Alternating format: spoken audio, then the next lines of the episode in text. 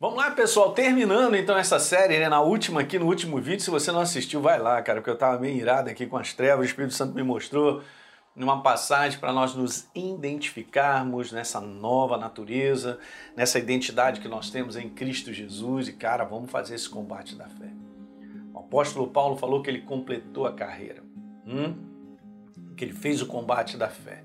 Ele guardou a fé, combati o bom combate, completei a carreira, guardei a fé. É isso que nós precisamos fazer todos os dias, nas várias situações que se apresentam e com a herança que Deus nos deu como filhos amados por essa nova identidade, nós vamos cumprir o propósito que Deus tem para a minha vida e para a sua vida. Então tá aí, eu sou uma nova criatura, a gente viu isso, e a nossa condição é estar em Cristo. Eu disse e repito, para terminar o último vídeo, essa, essa série inteira eu falei isso, estar em Cristo, guarda isso, estar em Cristo verdadeiramente é ser três coisas. Numa única identidade, eu falei sobre a nova criatura que nós somos. Nós somos filhos amados, legítimos, legítimos da realeza, e nós somos ministros, embaixadores dele da reconciliação, legais, né, novas criaturas, pessoas legais uma identidade legal como representador dele, ok? Ser nova criatura é ser um vencedor por natureza e eu comentei com vocês que a nossa mentalidade sobre a verdade de quem nós somos é que deve nos conduzir no nosso dia a dia. Não abra mão. Paulo levantou para dizer: não posso, não posso ser açoitado porque sou cidadão romano. Então, o inferno pode chegar e passar sobre a tua vida e como rolo compressor, porque você é filho do Deus Altíssimo, liberto.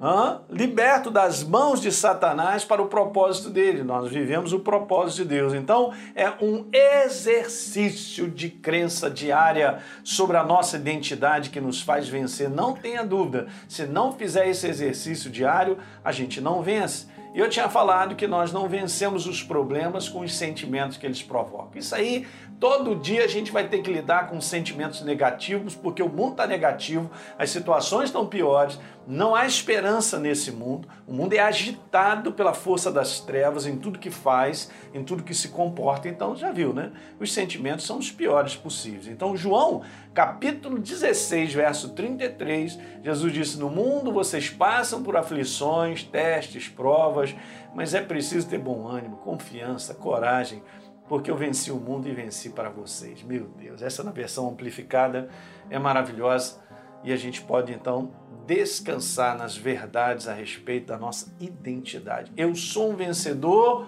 porque é minha natureza vencer. Lembra que eu falei em 1 João 5,4? Porque todo que é nascido de Deus tem uma nova natureza, não é isso? Tem essa identidade, a real identidade ele vence. Então a vitória que vence o mundo é um exercício da minha real identidade. Na prática, diante de tudo que eu vou enfrentando. Então é o quanto nós cremos em nossa identidade, gente. Preste atenção. Será o quanto nós vamos viver essa identidade. Então a tua crença tem que estar alta. E fora isso, você faz o exercício dessa crença. Então a vitória que vence o mundo é o exercício da fé na nossa nova natureza. Aleluia. Então é isso aí, queridos.